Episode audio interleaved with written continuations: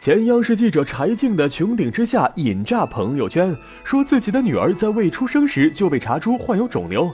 做这个纪录片就是自己与雾霾的私人恩怨。尽管有质疑，她高龄产妇的身份似乎更惹人注目。但研究表明，雾霾对孕妇和胎儿确实会产生不利的影响。雾霾会危害孕妈妈的呼吸道和心脏，使其免疫力下降。吸入过量雾霾会有可能诱发过敏或神经系统等，产生直接的毒害作用，导致胎儿发育不良甚至畸形。雾霾问题被勇敢抛出，解决却无法一蹴而就。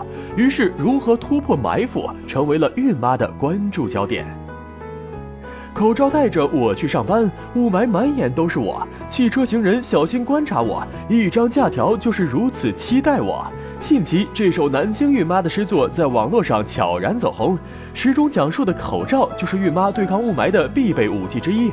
我们应选择 N95 一类的专业口罩。老板若不准假，孕妈们上班时最好避开上下班高峰这一污染最严重的时间段，在户外做到短平快，短暂停留，平和呼吸，快步行走，披纱巾，戴帽子，穿长衣，轻松打造健康安全的明星气场。持续雾霾会引发哮喘，妊娠期哮喘可能引发孕妈持续性的呼吸道痉挛，从而造成严重缺氧，引起胎儿供氧不足和宫内窘迫，严重时可能发生早产。凶则凶矣，却能通过避免接触诱因、放松心情、规范用药、积极检查等方式防患于未然，将伤害降至最小。雾霾天儿从外面回来，应立即清洗裸露在外的肌肤，尤其是容易皮肤过敏的孕妈，更要做好清洁工作。洗手、洗脸、漱口，样样不可少。人人都是处女座，搞好个人卫生，防止有害物质从皮肤侵入。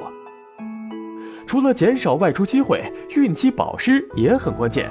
首先要多喝水，防止呼吸道黏膜受损；其次可以用空气加湿器增湿。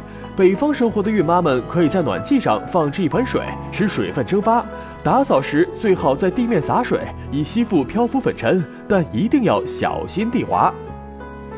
北京长跑孕妇太霸气，但诸位孕妈可别模仿。剧烈运动时，呼吸运动会增加，会导致人吸入更多的污染物。雾霾之下，还是在室内做做简单瑜伽更稳妥些。饮食方面。孕妈要多吃清肺除尘的清淡食物，如白萝卜、胡萝卜、紫甘蓝、百合等。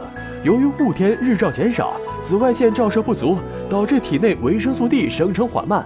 孕妈要加强食补，海产品和牛奶都应常驻食谱。也别忘了，孕十六周后就应该常规补钙。阴雨、雾等天气下，光线较弱。